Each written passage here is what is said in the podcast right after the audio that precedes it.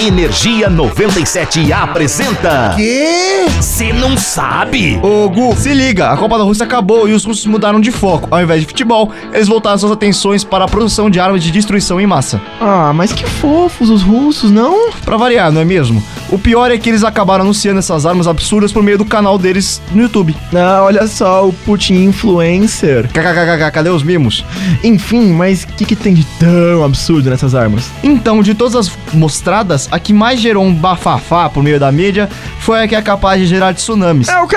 Exatamente. Mas como assim, mano? Que absurdo! O nome do instrumento é Poseidon e ele nada mais é do que um drone giga subaquático com poder de nada menos que 2 megatons e foi descrito pela agência russa Tsar como sendo invencível frente às contramedidas inimigas. Nada mais do que invencível.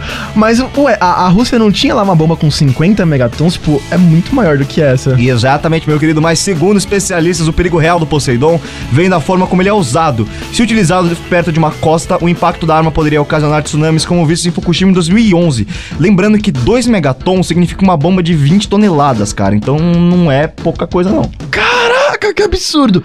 Mas aí, se você curte curiosidades extremamente poseidonísticas... Porém, incrivelmente bélicas, é só ficar ligado que a gente tá sempre por aqui. Eu sou o Percy Jackson, Gustavo Fávaro. Eu sou o Zé Constantino e nós somos do Você Cê Não Sabe. Eu não sei porque eu te aguento ainda.